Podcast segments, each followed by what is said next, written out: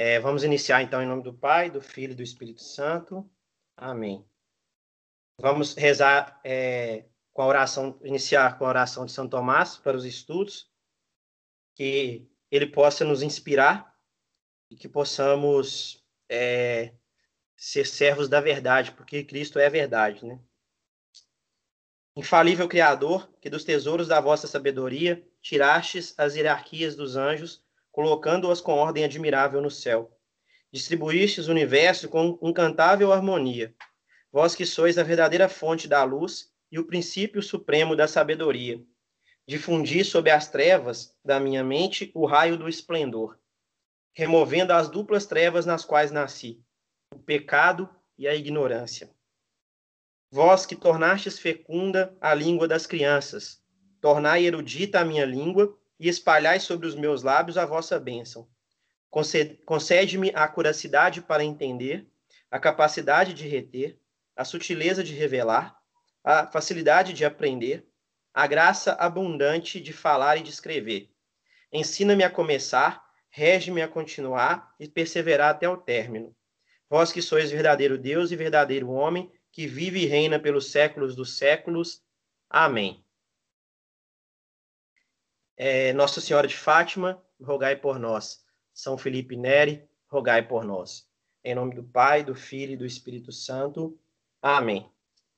Então, na última semana, é, a gente introduziu, né, falando do conceito de lógica, eu acho que todo mundo gostou, né, daquele, daquele probleminha. Eu vou repetir a dose hoje, e vou mandar um outro lá no grupo para vocês fazerem, é, para os senhores fazerem até semana que vem. É, é fácil, é tranquilo. Eu não, despende tanto tempo, não. Talvez eu coloque até dois, é, se todo mundo puder, lógico, né, fazer. E aí o, o, Henrique me ajudou lá fazendo daquela, daquela maneira, né, de enquete. Acho que eu vou fazer também daquela forma. Acho que facilita. É, então, na semana passada a gente definiu lógica Hoje a gente vai é, falar dos princípios lógicos, né? E os, esses princípios lógicos são princípios, antes de tudo, ontológicos ou metafísicos. Então, vamos, é, pode passar, Henrique, para o primeiro slide.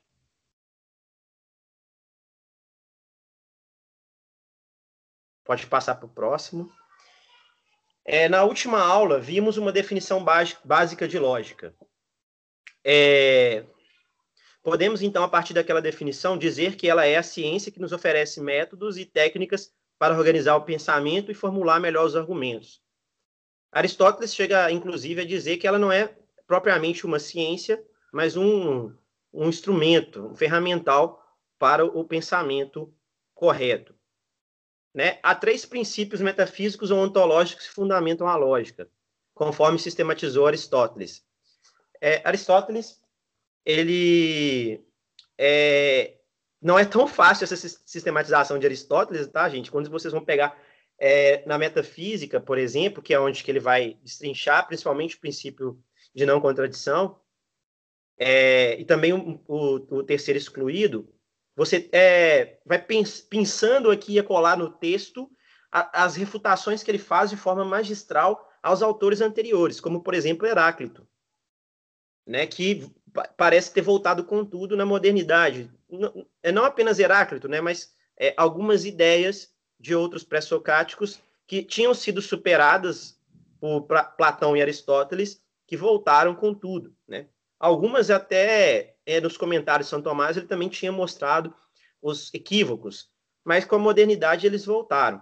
Agora, uma coisa muito interessante a respeito desses princípios metafísicos, né, que são princípios ontológicos, e eu vou dizer o que, que significa isso, é que é, o reconhecimento que esses princípios é, são essenciais para a lógica, para o desenvolvimento do pensamento é, metafísico e lógico, nessa associação que alguns lógicos contemporâneos tentam é, separar, né, através de elementos de linguagem. A gente vai chegar a falar disso também mais para frente. Mas eu tinha mostrado, senhores, na semana passada, né, a respeito desse livro do Jorge Politzer, é, que é um marxista de carteirinha, marxista ortodoxo, que estabelece até nesse livro aqui, né, chama Curso de Filosofia, é, ele, é, ele diz né, claramente a favor da ditadura do proletariado e que era preciso diferenciar a ditadura do proletariado de outras ditaduras, né? Que a lógica estava fazendo era associar as duas, né? É, é, ou as ditaduras com a ditadura do proletariado, que ele fala que é diferente. Mas o mais interessante é que para desconstruir a lógica que ele não consegue, assim, ninguém é, conseguiria, né?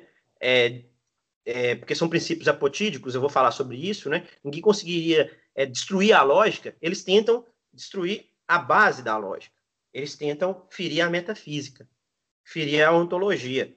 Então, para dizer o que é lógica, ele fala: ó, diz que, que lógica é a arte de bem pensar, pensar em conformidade com a verdade, é pensar segundo as regras da lógica. Quais essas regras? Há três grandes regras principais, a saber, princípio de identidade, princípio da incontradição, que a gente chama de princípio da não contradição, né? E princípio da exclusão do terceiro. Então ele assume isso, mas ele não quer bater de frente com, é, com, com, a lógica que se foi desenvolvida a, a posteriori, mas negar, afirmando a dialética é, que a dialética materialista, né, é, oriunda de Hegel, que Marx e Engels fazem uma, uma reviravolta, né, em vez da, da ideia do absoluto, eles colocam a própria matéria, como eles dizem, colocam o pé no chão. Isso aqui é só para mostrar, gente, é, uma coisa até que eu falei na aula de ontem, ontem de filosofia, que as tentativas é, contemporâneas de destruir a filosofia elas acabam convergindo na destruição da metafísica. E acabam, de certa maneira, não a, assumindo esses princípios. Que a gente vai ver que não tem como não assumir esses princípios, que senão gera loucura. Então, muita gente fala, ah, mas é, é, não, não há lógica nessas coisas que a gente vive. Não há lógica mesmo. Porque não que eles tenham é, destruído a lógica, a lógica continua válida. Eles destruíram os princípios que fundamentam a lógica, ou pensam ter destruído, porque é algo da realidade, não tem como você destruir. Então, só para esclarecer nesse né, pano de fundo, por que é tão difícil, né, é, na, na contemporaneidade, é, você ver estudos é, de lógica, como, por exemplo, teve na Idade Média, porque não faz sentido para eles estudarem a lógica, porque não faz sentido a metafísica que baseia, em que se baseia a lógica. Pode passar, então, é, Henrique, para a próxima. É, sem eles, ou seja, sem esses três princípios, não há como desenvolver uma ciência lógica. Tais princípios são apotídicos, ou seja, carecem de demonstração factual, e como diz o próprio nome, são princípios. Logo, eles é que servem de fundamentação para a demonstração dos raciocínios. Em última instância, não há é, demonstração, é você recorrer a, por exemplo, por analogia, né? Ou por é, o método, por exemplo, é dividir para conquistar, né? Quando você divide é, por partes aquilo que você quer demonstrar, para melhor demonstrar o todo, depois pela junção das partes, é como se você pegasse um argumento num todo, é, partisse o argumento, entendesse aquelas partes e depois reconstruísse aquelas partes para entender o raciocínio é, a demonstração, por analogia, como o próprio nome já diz, é por comparação. Ou seja, isso, vamos supor, é, esse livro cai, quando eu solto aqui nessa mesa, tal qual cai é, essa caixinha de ferramenta. Se eu conheço é, a caixinha de ferramenta, como ela se comporta na sua queda, se o livro cai tal qual a caixinha, eu posso, por analogia, recorrer à explicação da queda da caixinha para explicar a queda da, do livro. Deu para entender o que é uma demonstração por analogia?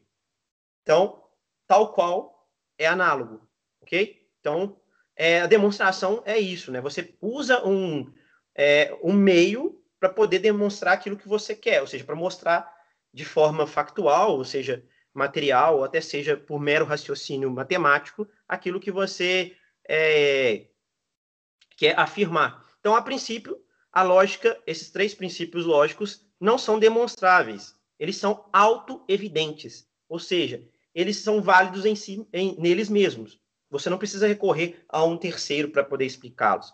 Isso quer dizer que eles são apotídicos. Ou seja, eles valem por si mesmos, eles são sustentação para os demais. Nada os sustenta, eles que são sustentáculo do, do raciocínio correto. Isso é muito importante a gente entender, porque esses princípios, eles não são simplesmente lógicos, eles são metafísicos. Quando a gente fala metafísico ou ontológico, tem uma certa diferença ao longo da história. Mas aqui eu vou tomar os dois mais ou menos como sinônimos para poder entender é, o, como esses princípios são metafísicos, né?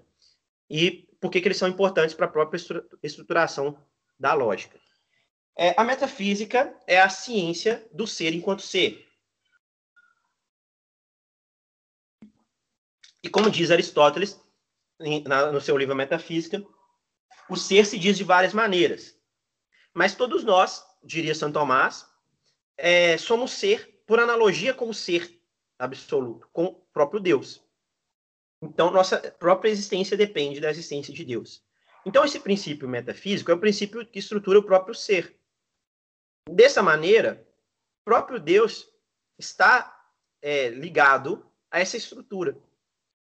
É, Deus é o que é, ele mesmo diz né, no Antigo Testamento. Então, ele é idêntico a ele mesmo. Isso já está ali embutido, de certa maneira, o primeiro princípio, né, o princípio da identidade. Então, quando a gente fala da, da metafísica, a gente está falando da estruturação de todos os seres. Ou seja, aquilo que está é, como é, fundamento desses seres. E o que permanece, por exemplo, em nós, quanto nosso ser, a nossa identidade, muita gente confunde, porque nós somos compostos, né? Nós temos é, a substância é, separada, a alma. Então, muita gente pensa que a, o nosso ser, em última instância, a nossa identidade, ela se revela por uma identidade material sendo que não. A, a matéria, nesse caso, a, a matéria que está na nossa formação era o. É, a matéria, nesse caso, é a, um acidente. Não, não a, a é, digamos, não a matéria em geral, porque o ser humano ele é composto de matéria e forma. Mas aquela matéria específica, ela é acidental. Deu para entender, né? Poderia ser outra, e nosso ser permaneceria o mesmo idêntico, porque o nosso ser está nossa, na nossa essência. E a nossa essência, ela se distingue da nossa existência. Mas eu não vou entrar nesse mérito aqui agora, porque senão a gente não vai é, prosseguir na lógica e vai caminhar é, para aquilo que eu estou fazendo no curso é, de introdução à filosofia, que é chegar lá na metafísica, chegar nas 24 teses tomistas e, e ir uma por uma, ok? Então, é, essa é uma das teses é, são Tomás, né, que a, a nossa essência não implica na nossa existência, mas em Deus sim. Ok? Mas não vou entrar nesse mérito agora. É, podemos dizer que eles, esses princípios, constituem um conjunto complementar, onde a existência de um desses princípios acaba levando aos outros dois. Faltou um S aí. De forma necessária. Então, é, não há como falar, a não ser didaticamente, de um princípio isolado do outro os, do, os três formam um conjunto, um todo. A gente poderia dizer que é a fundamentação metafísica da lógica. Ok? É, então, no livro Metafísica de Aristóteles, ele nos dá a entender a unidade entre esses três princípios, que são. Pode passar para o próximo, Henrique? Deixa eu só ver que teve algum comentário aqui no chat. Só um minutinho. A Aline escreveu. É, o professor Orlando dava exemplo, o pé da cadeira, o pé da galinha e o nosso pé. Por analogia, serve de sustentação, apesar de não serem iguais. Exato, é mais ou menos isso, né? É, a gente pode dizer pé para todos, é, porque eles, por comparação, é, têm a mesma função. Então, é, nesse caso, é, o termo pé, a classe pé, abarca os, os termos, no caso, o, os termos indivíduos, né? Que seria o pé da galinha, o pé do, da cadeira e o nosso pé. Então, é, eles participam do, do, conceito de pé, a gente poderia dizer assim. Então, é, tá correto, sim, Aline. É, é uma, uma boa ideia de entender essa questão da analogia, beleza? É, princípio de identidade. Parece óbvio, e na verdade é óbvio, ou deveria ser óbvio. É, hoje, não é óbvio, gente. A gente fala assim brincando, mas para muita gente isso não é óbvio, né? O que é é: afirmamos que a substância tem atributos que a identificam e sem eles passa a não ser mais. Então, nós estamos falando da identidade como a identidade do substrato. E aí a gente entra com a noção de essência. É aquilo que define o que é uma coisa. Então, o que define o ser humano, em última instância, é aquilo que o distingue dos outros seres. O que nos distingue dos outros seres, como nossa, é, como nosso substrato, como nossa essência, é a nossa alma racional. Então, é... e aí a gente entra naquela questão, né? Nós temos é, é, sensibilidade, nós temos vontade e nós temos é, inteligência. A questão é que a gente, na, no pecado original, quando a gente cai, né, nossos pais, Adão e Eva, perdem os dons préternaturais, e aí o que é da sensibilidade se volta para o feio, ao invés de se voltar para o belo. O que é da vontade volta-se para é, o mal e não para o bem, da qual a vontade deve se direcionar. E a inteligência volta-se para a mentira e para o erro, e não para a verdade. Mas isso aqui é só um paralelo, só para a gente entender. Então, é, na obra metafísica do filósofo Aristóteles, ele assevera: o ser e o um são a mesma coisa e uma realidade única, enquanto se implicam um ao outro. Não é a melhor parte para a gente trabalhar o princípio de identidade, talvez, mas é, eu escolhi essa parte pela questão da, do uno, né? Da mesma coisa. O ser é uno, né? E é, se ele for sempre múltiplo na sua essência, ele não será. Não, não, não, deu, não sei se deu para entender. Se não deu, a gente vê o próximo princípio que complementa esse. Pode passar. É, obrigado, Henrique. Que é o princípio da não, de não contradição lógica. Esse princípio ele é, ele é fundamental. E tem gente que não entende o princípio porque não consegue entender é, a noção de que esse princípio é válido se você toma como base para que aconteça a identidade do ser o tempo. Ok? É, não vou entrar aqui no mérito, porque não, não é o objetivo, mas, por exemplo, no ser por excelência, que é Deus, o tempo não é a mesma coisa para nós. Na verdade, o tempo é uma criação dele também. Então, ele está na eternidade, como diria Santo Agostinho. É, para Deus não há o tempo, para Deus há a eternidade. Mas não vamos entrar nesse mérito. Vamos entrar nos, nos seres, né? Na, na, no aspecto da ontologia, que é onde que está o, o princípio aristotélico de não contradição. Uma coisa não pode ser e não ser ao mesmo tempo e sob o mesmo aspecto. Ao mesmo tempo e sob o mesmo aspecto. Então, eu não posso falar o seguinte, que é que este microfone está e não está na minha mão ao mesmo tempo. Ou bem ele está, ou bem ele não está. E se ele deixa de estar e não está mais, não é por. É, não é ao mesmo tempo que eu vou analisar. Aconteceu uma mudança temporal. Então, se ele deixou de estar e passou a não estar, é que agora ele não está. Antes ele estava. Então são momentos diferentes. Essa era a confusão, por exemplo, do princípio heraclitiano do movimento que não em que não permanece nada, nem mesmo a substância. E Aristóteles nega isso. O que, que ele fala? Efetivamente, é impossível a quem quer que seja acreditar que uma mesma coisa, que uma mesma coisa seja e não seja, faltou seja e não seja, desculpa aí, gente, na hora de digitar, o pessoal também estava gritando tanto que eu acabei esquecendo de colocar. E aí ele fala sobre Heráclito, tá nesses três pontinhos. Na apostila eu vou colocar isso mais completo. É porque aqui, como é slide, não dá para. Senão fica muito visualmente muito incômodo, né? Com muito texto. Mas aí ele fala de, de, de Heráclito, né? Ele está questionando Heráclito. Então é possível quem quer que seja acreditar que uma coisa seja e não seja. E se não é possível que os contrários subsistam junto ao, no mesmo sujeito, ou seja, é, que, que eu seja ao mesmo tempo, é, digamos, é, preto e branco ou feio e bonito, a não ser que haja perspectivas diferentes para analisar esse mesmo ser. Então, é, isso diferencia e que as pessoas também não entendem. Eu vou explicar melhor, vou acabar de ler e explico melhor. É evidentemente impossível que, ao mesmo tempo, a mesma pessoa admita verdadeiramente que uma coisa exista e não exista. Então, ao mesmo tempo, a pessoa vai afirmar: ou bem existe essa caixa de ferramenta na minha mão, ou bem não existe. Mas qual que é o problema às vezes? Por exemplo, quando alguém fala: "Ah, mas o homem é bom e mal". É porque ele é bom e mal ao mesmo tempo, não como esses contrários subsistentes no, no homem, mas como nós observamos o homem, a partir de qual perspectiva que é? A partir da perspectiva que somos seres criados à imagem e semelhança de Deus, podemos dizer que somos é, bons. Esse é um aspecto. E, e, podemos dizer que somos maus quando pecamos, que aí é um outro aspecto. Então não é sobre o mesmo aspecto que somos bons e maus.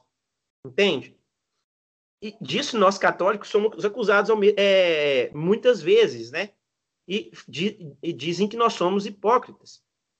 E aí eu, eu lembro o, o, é, o, o bem-aventurado Fulton Sheen, que ele fala: Você diz que na igreja está cheio de hipócritas. Pois bem, venha também, sempre há espaço para mais um. É, é uma resposta assim, muito espirituosa. Mas é porque, quando a gente fala que o homem é bom e mal, que é, uma, é, um, é algo que o barroco trabalha muito bem, não é que você está contradizendo a lógica, é que você está vendo de perspectivas diferentes, né? É, tem uma parte do, da metafísica que eu não coloquei aí, que ele fala, de, é, aqui em cima também está dizendo, né, o professor Mário Pinto diz nesse livro Elementos Geológica, que é sobre o mesmo aspecto. Então, sobre o mesmo aspecto, enquanto filhos de Deus, não podemos ser bons e maus ao mesmo tempo. E no mesmo, é, e pegando a questão do aspecto, não podemos ser pecadores, ou seja, é, maus e bons sob o mesmo aspecto enquanto pecamos. Isso, é, depois que a gente fala, parece óbvio, mas para muita gente também não é. Ok? Muita, muita, é muita atenção. E o terceiro princípio é o princípio do terceiro excluído. Ou seja, entre a negação e a afirmação de uma proposição, não há uma terceira via. Ou bem se afirma, ou bem se nega por recusarem que é, os diferentes aspectos alteram essa percepção, eu acabei de dar o exemplo, esse princípio talvez seja o mais é, combatido, ok? Que deveria haver, nesse caso, as pessoas dizem, né, uma escala de cinza. Mas a escala de cinza já, já é alguma coisa diferente, tanto do preto quanto do branco. Vocês já pensaram nisso, quando as pessoas falam sobre a questão das escalas de cinza? O cinza em si mesmo não é preto nem branco. Ele é cinza. Tanto que Nosso Senhor diz do morno. O morno não é quente nem é frio. Aí está o problema dele. Ele não está sendo o terceiro excluído, ele não está sendo um. É... ele não está entre a negação e a afirmação. Ele é a afirmação do, do morno, do mais ou menos. Não sei se dá para entender, né? Porque Aí você tem aquela questão do, do, do, tempo, né? Que hora é, hora não é. Esse é um problema. Então, esse princípio do terceiro excluído é um princípio também fundamental. E pode passar, Henrique, por favor. Eu tentei traduzir em imagem, gente, para os meus alunos. Espero sinceramente não estar tá com esse desenzinho e com essa é, é, fazendo, fazendo essa questão gráfica.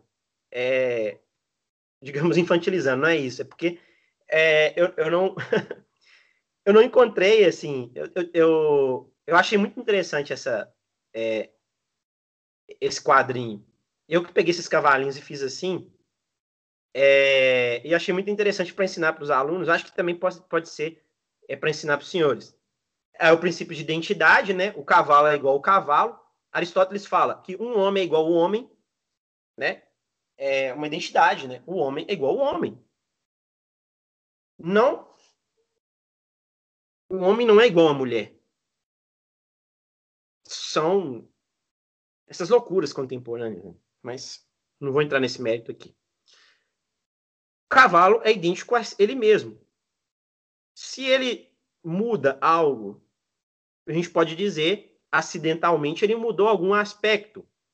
Mas o que mantém a identidade, a identidade dele ao longo do tempo é sua identidade substancial, a sua essência enquanto cavalo, a sua cavalidade, que une a sua espécie. E aí a gente vai falar de gênero, espécie e indivíduo. O indivíduo cavalo, ele compartilha com a sua espécie uma certa essência que o define enquanto cavalo. E isso o faz ser um cavalo e não um elefante e não um, uma baleia. Só extrapolando aqui um pouco, se os senhores me permitem, é mais ou menos a questão do aborto, quando as pessoas falam: "Ah, mas ele é um ser humano em potencial enquanto feto". Não, ele é um ser humano. Substancialmente, essencialmente, ele já pertence à espécie humana. Não, se ele seguir a sua potência intrínseca, ele não vai virar um elefante ou uma couve. Ele vai se tornar um ser humano. Isso deveria ser óbvio, mas infelizmente não é. E a identidade do, do a nossa identidade, que aí no nosso caso é dada pela consciência indivídua, e dá desde o primeiro momento da concepção até o fim natural. Isso é o, a noção de identidade também. O princípio da contradição é o seguinte: ou ele é cavalo, ou ele não é cavalo. Quando você pega sobre o mesmo aspecto e temporalmente no mesmo tempo. Então, ou ele bem é um cavalo, ou ele bem não é um cavalo. Não tem. E aí entra no terceiro termo, né? Não tem uma terceira hipótese. Eu coloquei um cavalinho com interrogação, é. Você não sabe se é um cavalo. Isso aí, eu não sei se o Henrique gosta de física quântica, eu não sei se alguém mais gosta, eu falo do Henrique porque eu sei que o Henrique é, é da engenharia, né? Mas é aquele, é, aquela, aquele paradoxo do gato de Schrödinger, né? Vivo ou morto, ou ele está vivo e morto ao mesmo tempo, né? Então, é, existe é, essas confusões, eu não vou entrar no, também na, na querela, é, que aí também eu, eu não teria que know-how para tanto, mas a questão é, não, te, não tem, na realidade, um intermédio. Você tem uma interrogação é porque você não conhece, você não sabe. E aí, quando você observa, aí você vê que ele é, é como se tivesse um. É, a aletheia, né? É a questão da verdade. Não sei se vocês conhecem o conceito grego para verdade, é aletheia, né? A aletheia é você tem um véu te cobrindo de enxergar o que a realidade é. A verdade, então, é você tirar esse véu, é a. Você tira o véu e vê o que está ali. E vê aquilo que é de verdade. Aquilo que está por trás do véu. Aquilo que te impedia, você tira e você consegue ver o que é a verdade. Então, é, esse princípio do terceiro excluído também é muito importante, talvez seja um dos mais combatidos né, entre esses princípios. E agora, é, podemos passar para o próximo slide. Temos aí um exercício. É... Vou deixar um tempinho para ser feito. Vamos ver como é que vai ser as respostas. Não passa ainda não, viu, Henrique? Porque eh, já no próximo slide tem a resposta. Beleza, beleza.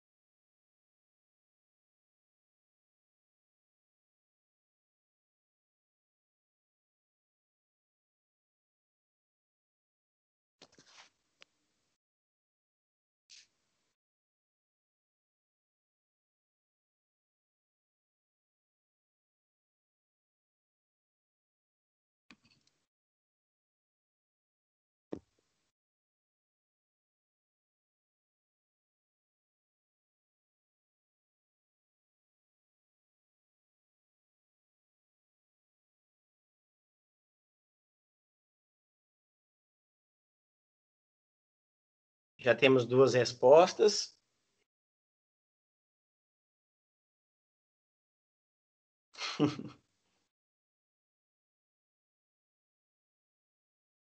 o Henrique não gostou da discordância aí, da Juliana.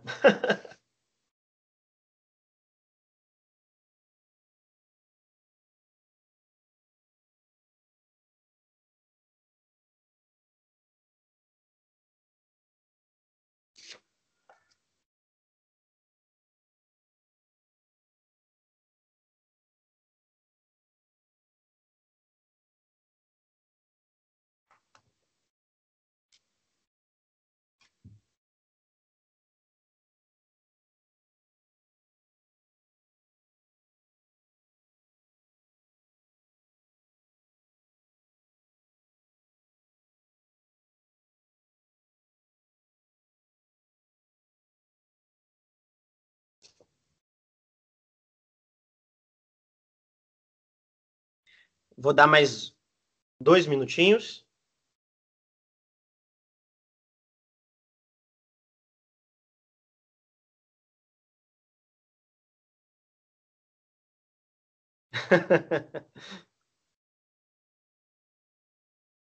Felipe.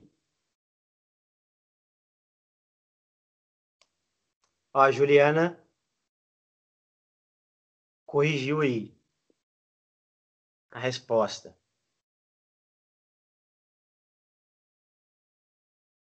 Ah, peraí. Apareceu aqui mais respostas.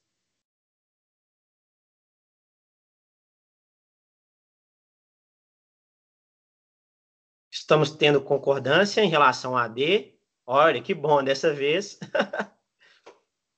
Mas vamos lá. Ou a gente erra junto ou acerta junto. É. essa talvez é o, pelo fato dela ser um pouco mais curta, ela tem ela traga um pouco menos de confusão. Mas é ela tem duas alternativas também que que fogem um pouco do da própria afirmação do enunciado. É porque essa pergunta é capciosa. Então ela me pegou, ela, eu fui muito apressadinha. Depois eu pensei melhor, falei, não, espera aí. Vamos ver. É, tem, tem um problema nessa aí que é o necessariamente. Eu acho que deve ser essa palavra que pode estar. Tá, é, por exemplo, na hora do vestibular lá, o menino tá. Acho que, na verdade, não é nem vestibular, isso é, é do Tribunal de Justiça de São Paulo, né? Então, ou é para juiz, eu não sei se o desembargador faz um concurso, ou é pro, ou se ele já tem a carreira de juiz, ele internamente faz alguma prova tal. Mas é, o Tribunal juiz. Os, os juízes estão precisando de mais, mais lógica, né? Estou pensando aqui com os recentes, os recentes acontecimentos, né? Os juízes estão precisando de uma carga horária né? maior em lógica, né? É, o problema é que é, eles estão tendo carga horária de lógica, mas eles estão fazendo o seguinte, né? Eles estão pegando aquele, como é, mentir com estatísticas, né? O livro do, do Schopenhauer, né? Aquele, é, a dialética erística, né? E estão aplicando não para poder é, é, negar uh, os, os, sofismas, mas para poder afirmar os sofismas, né? Esse é o problema. O cara aprende para poder fazer justamente o contrário. Ele aprende a lei para poder burlar a lei, né? Isso é o grande. Nossa, isso é muito complicado, né? É domínio da retórica, é o sofista, né? É o sofista contemporâneo, né? Então, vamos lá. É, vamos, pode passar, Henrique, para a gente analisar a questão. Podem ficar felizes que vocês acertaram. é a letra D.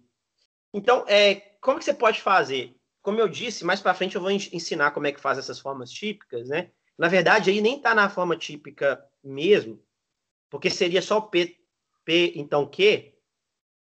É, mas vamos lá. Como é que a gente pode resolver? Você transfere, né? Se P, então Q. Você pega, ó, o P é aluno de fulano.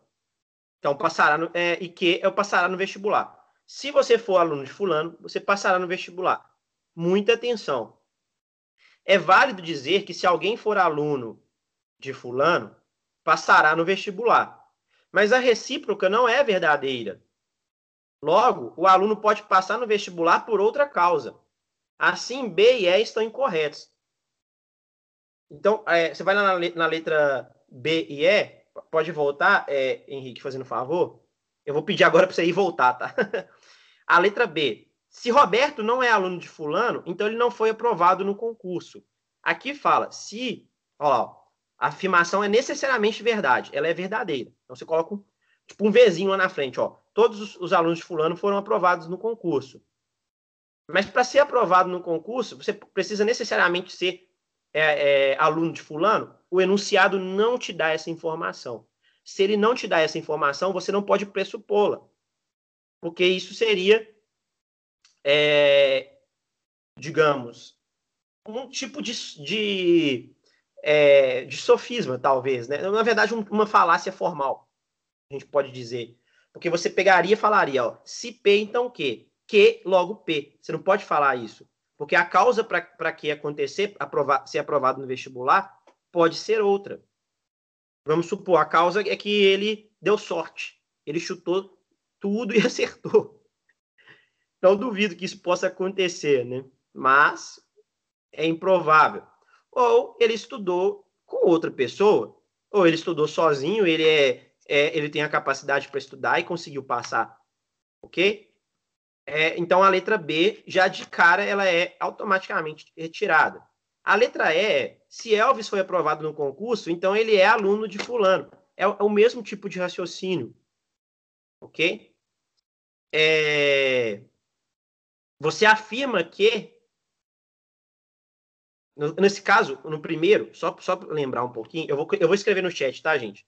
Porque eu esqueci de colocar essa, essa possibilidade lá no, na resposta. Vou escrever no chat. Então é o seguinte: a, a letra B, vou colocar aqui. B. Dois pontos. A B, ela afirma o seguinte: não P. Eu não tenho a setinha aqui, então eu vou colocar só logo, tá bom? Não P vírgula, logo, ou seja, logo, não que. Então, se eu nego o antecedente, que é fulano, é, se eu nego o antecedente, que é fulano, é, não é aluno de. É, ó, Roberto não é aluno de fulano, eu não posso afirmar com certeza que o fato dele não ser aluno vai implicar que ele não vai passar no vestibular. Eu não, eu não tenho essa informação. Então, é, esse tipo de é, formato do, de B é incorreto, formalmente incorreto. Constitui, logo, uma falácia formal. Okay? Um erro de raciocínio formal. A letra E, ela é da seguinte maneira. É, é, que, logo, não tem a setinha, gente, que pena, mas depois eu vou providenciar isso também. Põe, põe o traço e o sinal de maior, que dá essa sensação de setinha. Ah, é mesmo. Ótimo. Ótimo. Obrigado, Henrique. Valeu. que logo P. É, essa afirmação de E tem um erro. Que logo P está errado. Por quê? P logo Q e não o contrário. Então, a afirmação certa é a letra D. Porque a letra D afirma P. Logo, afirma que. Ok? Então, essa é a, esse é o raciocínio lógico, tá bom? Se você é. Se o B, é, a letra B, você fala que não P, ou seja, ele não é aluno de fulano, você não pode, consequentemente, dizer que ele não foi aprovado. A melhor, é, a melhor maneira de você lidar com isso é dizer: eu não tenho acesso a essa informação. Eu não posso dizer é, nada a respeito disso, ok? Porque eu não tenho dados para tal. Agora, se você fala se e somente se quem estudou com, com fulano vai passar no vestibular, aí você tira todos esses problemas lógicos, né? Porque você vai falar, ah, então, somente quem estudou com fulano vai ser aprovado no vestibular. Mas não tem esse somente aí. É, é, muitos alunos fazem isso. E o, até, o Samuel até me, me, perguntou no grupo, né, a respeito das questões de, de noticiário, tudo isso, né? É, eu vou ler é, hoje uma definição de, de falácia e de sofisma, só para a gente começar a entender, mas isso às vezes acontece. É, vamos supor, é, para, é, para haver democracia, vamos pegar um exemplo. É, ou, ou, seja, é, para haver democracia tem que ter as instituições. Olha lá, me acompanhe. Para haver democracia tem que ver as, haver as instituições. Beleza. Há as instituições, logo há democracia? O pessoal fala, as instituições estão funcionando. Óbvio que não. Você pode ter as instituições trabalhando contra a democracia. Então, essa, é, essa premissa só seria verdadeira se, se você falasse o seguinte: se e somente se há democracia, se há instituições. Aí você poderia dizer isso. Mas nós não podemos afirmar isso. Ok? Factualmente. Então, outra possibilidade, né? Se há democracia, logo há instituições. Beleza. Você pode dizer que não há, é, ou, ou melhor dizendo, que não há democracia, logo não há instituições? Você também pode dizer isso? Também não. Porque nas ditaduras também há instituições. Instituições funcionando. E você vai para o povo, às vezes o povo, é, pessoas mais simples, como eu já conheci no interior, falam o seguinte: pessoas mais velhas. Eu preferia a daquela época, a época da ditadura. Não estou defendendo aqui. Só estou dizendo que uma coisa não tem a ver com a outra. Então, se eu afirmo, se há democracia, há instituições, eu não posso dizer que se não há democracia, não há instituições. Então, o, o único tipo de raciocínio correto é o chamado modo é, Tollens e o modo Ponens. O modo Ponens é há democracia, logo há instituições. Tranquilo. E se você fala não há instituições, logo não há democracia, porque se houvesse, haveria instituições. Aí sim você pode falar. Se você nega o consequente, você também pode negar o antecedente. Se você nega que há instituições, você pode negar que há democracia. Deu para entender um tipo de raciocínio que às vezes é, aparece por aí e é dito por é, mais Suprema Corte? Isso é uma falácia. Então, como eu disse, eu vou fechar hoje dando uma definição de falácia que não estava até nem previsto para hoje, mas como nós temos um tempinho sobrando, e eu estou aqui com, com o, o, o, livro aqui em minhas mãos, é, nesse livro aqui, do Mário Pinto, Elementos Básicos de Lógica, e ele é bem básico mesmo, eu até tenho hora que é, fala assim, nossa, ele tem pouca coisa, estava bebendo outras fontes. Mas muito cuidado, viu, gente? Porque, por exemplo, esse livro aqui, é de um professor lá de, da Universidade Brown, salvo engano. É, Universidade Brown. Você fala, não, o cara é professor de lógica na Universidade Brown. Aqui tem uns erros que. Tem uns dois erros que são inadmissíveis. Por exemplo, uma questão de classe, né? Que ele toma o. Que ele toma que o. Por exemplo, Sócrates não pode ser um, é, um termo universal, porque Sócrates não, não é uma classe. Peraí, será que ele não conhece teoria de conjuntos para poder entender que existe conjunto unitário e conjunto vazio, a gente vai ver isso também mais para frente, que é a teoria de conjuntos, né? É, quem, quem gosta da matemática, quem já estudou, vai lembrar e vai nadar de braçada. Mas aí é uma ferramenta que nos ajuda a analisar é, argumentos lógicos. Mas aí o que, que o, é, o Mário Pinto diz aqui, né, professor Mário Pinto? A ideia de sofisma, que ele aqui toma como sinônimo de falácia, está muito ligado aos sofistas gregos, que eram os antigos mestres da retórica, que ensinavam a troco de dinheiro e que, de certa forma, tapeavam seus clientes. Assim, muito conhecido é o sofisma de Górgias. Nada existe. Se existe, não poderia ser conhecido. E mesmo que fosse conhecido, não poderia ser comunicado, Aqui há uma contradição que a gente chama é, uma autocontradição. Ou seja, ele está é, quebrando o princípio da, da não contradição. Porque ao, ao, no momento que ele diz isso, ele está existindo. A condição sine qua non para ele poder afirmar que nada existe é que ele exista. Isso é uma contradição em termos. É a mesma coisa de você falar, eu sempre minto. Não tem como. Porque você vai entrar numa poria. Na verdade, duas. Porque se eu sempre minto for verdade, pelo menos uma vez você mentiu. E agora? Ou se for mentira, é, ou se for falsa, nem sempre você mente. Então você fala a verdade, entra em autocontradição. Espero também que a gente possa falar sobre isso. E com isso, esquece de, esquece de que o sofisma ou falácia está muito presente em nossa vida diária, mais do que a gente pensa. Sofisma não é coisa de grego, nem coisa histórica ultrapassada. Talvez hoje em dia se sofisme muito mais do que nos tempos dos gregos. Existem profissionais do sofisma em todas as profissões. A origem desta palavra sofisma designa realmente no grego artifício ou astúcia. O sofisma é um raciocínio falso com que, intencionalmente ou não, simula-se o verdadeiro. Então, pode ter a intencionalidade ou não. Ok? É todo argumento falso, constituído de proposições falsas, com aparência de verdadeiro. É um raciocínio ou argumentação que parte de proposições ou pressupostos falsos para se tirar uma conclusão verdadeira, sobretudo de acordo com interesses ou objetivos pré-fixados.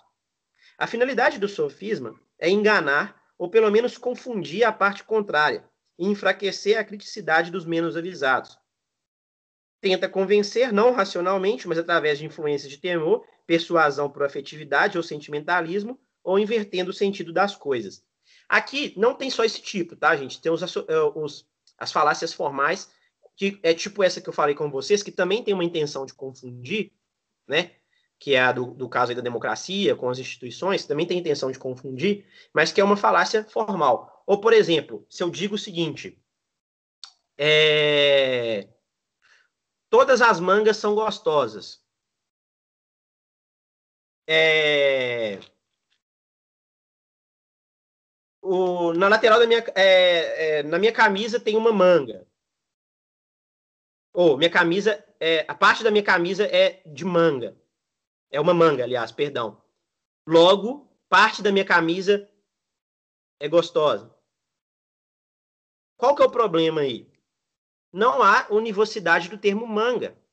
O termo manga não está sendo, não está respeitando aquele princípio de identidade. Manga, nesse caso, não é idêntico a manga, porque o, o referente são é, os referentes dos termos em cada uma das, é, das, é, das proposições, das premissas, são diferentes.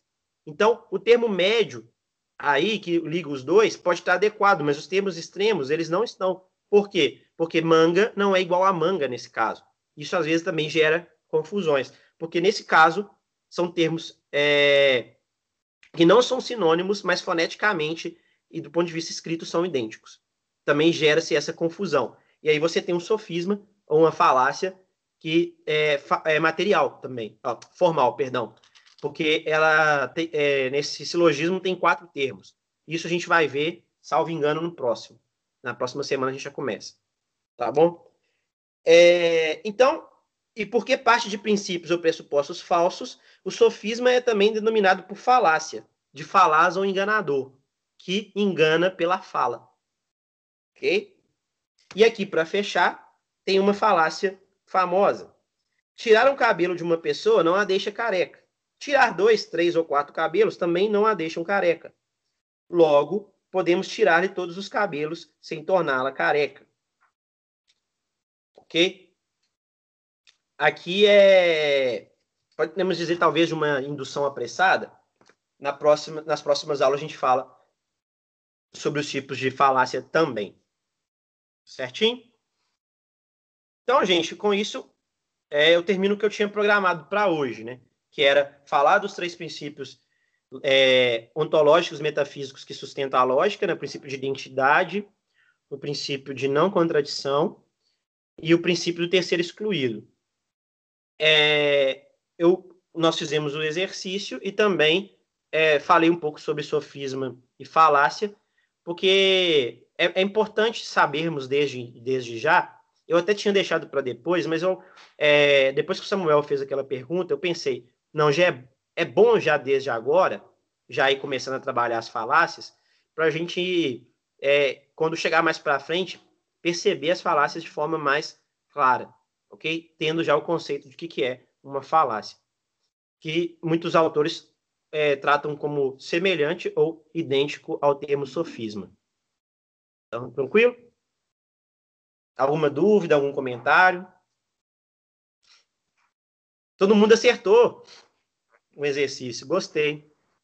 Na próxima um comentário eu tenho que fazer. Diga, Juliana. Os gregos eram mais sofisticados para fazer sofismos. A gente perdeu totalmente a sofisticação. É muito na cara dura, né? É, é um tragante. O que a gente vê hoje é assim, é... o que a gente via antigamente, o que a gente vê agora é assim, é uma discrepância de diferença. É, sim, hoje eu não sei porque que eu ainda perco meu tempo, mas eu perco de vez em quando. Perdi muito tempo hoje, por exemplo, no Facebook com com o rapaz lá que é, eu falei uma coisa e aí ele falou que estava errado. O texto que ele me mandou afirmava o que eu disse. No final das contas, então olha, olha o passo a passo. Eu afirmei X. Ele afirmou que X estava errado. O texto que ele me mostrou afirmava que X estava certo. Aí ele falou no final que eu disse não X para ele poder parecer que estava certo, que ele disse o X. Tipo. Ai, meu Deus. Aí eu apaguei os comentários e ele ainda reclamou comigo. e, e, me xingou de tudo quanto é coisa. E eu não vou falar aqui porque é, eu acho que ninguém merece ficar ouvindo palavrão. Mas é. É, não, delete. Então eu deletei, pronto, acabou. Não vou ficar ouvindo certas coisas, mas é só mais uma demonstração, né, de que a capacidade de entendimento, né, e aí ficaram, ah, você é muito ideológico, muito ideológico. Eu falei, não, gente, não estou falando de ideologia, estou falando de vocês comprovarem que a afirmação que eu fiz está falsa. E vocês mandam textos que corroboram o que eu estou falando, e parece que, na verdade, está negando o que eu estou falando. Então, não tem lógica no que vocês estão fazendo. Mas é, é complicado. Quando você fala disso, aí, ah, você quer ser o dono da razão. Aí acabou a conversa, não tem mais possibilidade de conversar, né? Então, a, a falta desse entendimento, a falta dessa base educacional mesmo, né? É, é um terror nessa, nessa, nessa época que a gente está vivendo. Exato. É, eu me considero um burro. Quando eu vou ler, por exemplo, hoje eu fui ler metafísica, eu estou com dor de cabeça agora. Eu li metafísica hoje de Aristóteles uma hora, nem uma hora chegou, e eu estou com dor de cabeça. Por quê? Porque é muito para nós. E aí eu fui ler o comentário de Santo Tomás de Aquino a Aristóteles, aí eu fiquei, aí eu, aí eu desisti. Falei, não, tem jeito. eu não vou conseguir dar aula se eu continuar lendo. Então a gente não está preparado para algumas coisas, intelectualmente dizendo. Mas é porque é, houve um avanço né, científico e aí a gente considera que esse avanço científico fez com que todo mundo que está vivendo esse avanço fosse ele mesmo partícipe da criação do avanço, o que é uma bobagem. Por exemplo, muita gente fala: ah, os meninos sabem mexer no celular, eles são muito inteligentes. A questão não é essa. O celular é um instrumento, é uma ferramenta. Logo, eles vão saber é, é, manusear essa ferramenta, porque eles nasceram sabendo manusear essa, essa ferramenta, porque desde pequeno eles, infelizmente, pais dão na, na mão de criança celular e eles vão sabendo é, usar todas as ferramentas. E olha que coisa interessante, mesmo que eles não mexam, como meus filhos, por exemplo, eles observam a gente fazendo uma outra coisa, por exemplo, desbloqueando o celular, e já aprendem. Mas isso significa que eles conhecem as causas? Têm um conhecimento verdadeiro? Não. Como diz Aristóteles, a verdadeira ciência é, é a, ciência das causas, é conhecer as causas. Quem não conhece as causas não tem ciência verdadeira daquele objeto que ele está estudando. Então, se nós não, não sabemos as causas, muito bem, sabemos o que, que a coisa de fato é. Arranhamos nisso instrumentalmente. Mas é difícil é, falar dessas coisas, né? É um negócio complicado. Mas vamos ficando por aqui, né? Vamos fazer a nossa oração final. É, fazer uma oração à Nossa Senhora, pedindo ao Divino Espírito Santo que domine nossas inteligências, né? Para a gente poder é, perceber é, as, as, falsidades que nos aparecem como se verdade fossem, né? Então, é, em nome do Pai, do Filho e do Espírito Santo. Amém. Ave Maria, cheia de graça, o Senhor é convosco. Bendita sois vós entre as mulheres, e bendito é o fruto do vosso ventre, Jesus. Santa Maria, Mãe de Deus, rogai por nós, pecadores, agora e na hora de nossa morte. Amém. São Felipe Neri, rogai por nós. Nossa Senhora, rogai por nós. Nossa Senhora Aparecida, rogai por nós e abençoai nosso país. Em nome do Pai, do Filho e do Espírito Santo. Amém.